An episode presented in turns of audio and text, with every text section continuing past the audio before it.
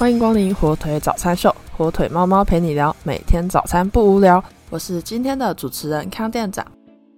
明天就要过年啦，有一些关于过年期间的习俗，你知道吗？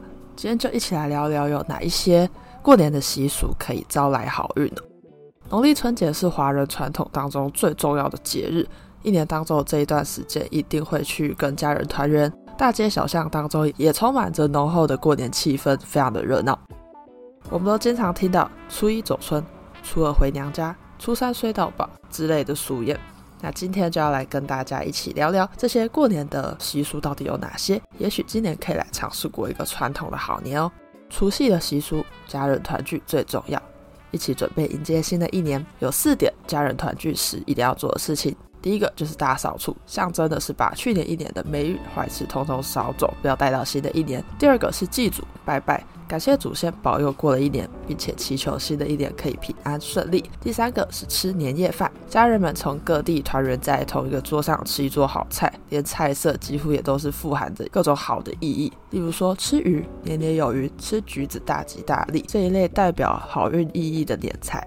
第四个就是守岁。守岁指的就是要等到除夕过了十二点，迎接大年初一之后才去睡觉。那背后的意思其实是要珍惜时光，守住和家人相处的珍贵日子。但另外也有延长父母寿命的这种说法，一起迎接新的一年。大年初一的习俗，用响亮的鞭炮声开启新的一年，走村分享喜悦。那其中有四个习俗。第一个是放鞭炮，大年初一的时候，通常一大早就会听到有此起彼落的鞭炮声。那古时候传说是用来赶走年兽的，现在就是用来祈求平安的意思。第二个就是拜拜啦，很多人会在大年初一这一天到庙里去拜拜，来祈求新的一年好运。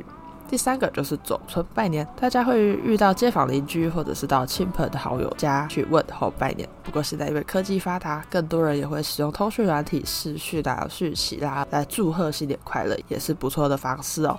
第四个就是穿新衣啦，过新年要穿新衣，象征的是新年新气象，一个全新的开始。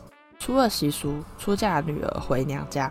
大年除了在传统上是出嫁女儿和女婿一起回娘家的日子，又称为迎婿日。那要注意的是，比较传统的想法会认为说，出嫁的女儿要选在中午以前和女婿一起回家吃饭，也要尽量吃中午，在娘家也不要待到太晚。不过这是传统的想法，现在人可能比较没有注重这么多的小细节。重点是回家那份心意。除了回娘家的伴手礼会称为回门礼，那除了礼貌之外，也是要让娘家知道说女儿出嫁之后过得很好。那记得回门礼要以双数为主，单数在传统的文化当中会认为是不吉利的。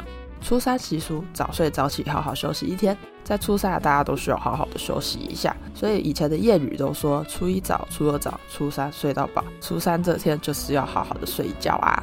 初三也被称为是老鼠娶亲日，习俗会在墙角撒米或盐，象征新的一年会丰收。那初三也被称为是赤狗日，为什么呢？赤狗是愤怒之神，大年初三这天比较容易跟他人发生口角，所以不建议初三这天外出拜年。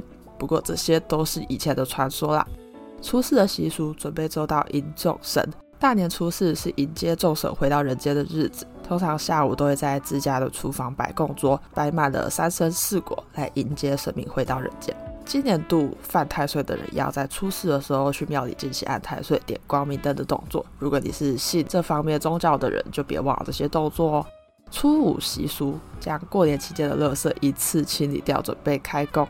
过年初五以前其实是禁止扫地跟倒垃圾的，因为据说会把钱财扫出去。所以如果要打扫的话，可以把垃圾先留在家中，等到初五再一起丢。不过比较现实的考量啦，过年期间垃圾车也会休息，他们也要回家过年嘛，所以过年前就要有效安排好倒垃圾的日期哦。如果忘记丢了，就只能等到初五过后再一起丢喽。那初五也是五路财神的生日，所以会在这一天迎财神。只要在这天诚心的拜拜，就会一整年都有好的财运。所以很多公司都会选在大年初五的时候开工，但其实真正的习俗是初六开工。初六习俗，店家开始营业，大放鞭炮，共享盛举。很多的店家会在初六的时候重新开始营业，那同时也会在这一天大放鞭炮。除了初五到垃圾之外，初六也会继续把过年期间的垃圾给丢干净。那这一个动作呢，被称为送穷。春节期间是一个很难得的长假，但其实大多数的时候还是会非常忙碌吧。就像刚才所说的，有这么多的习俗，也不是随心所欲的想干嘛就干嘛。再加上放了这么久的长假，收假后回到工作岗位，可能会觉得比之前上班日还要更累，所以就会让人蛮好奇的说，真的有人是发自内心的喜欢过年吗？那很多人也表示其实不喜欢，因为过年期间很塞车，人挤人，然后消费也会比较贵，或者是说过年期间很多店家都没开，好不容易有时间去了，又不能逛到那些想逛的店家，确实蛮可惜的。不过有人觉得放假总比上班好，放假就可以休息啊，放假就是赞之类的。或者是也有人很喜欢那种传统过年的氛围，跟家人亲戚的感情很好，所以难得有机会回去，非常珍惜这个年假期间。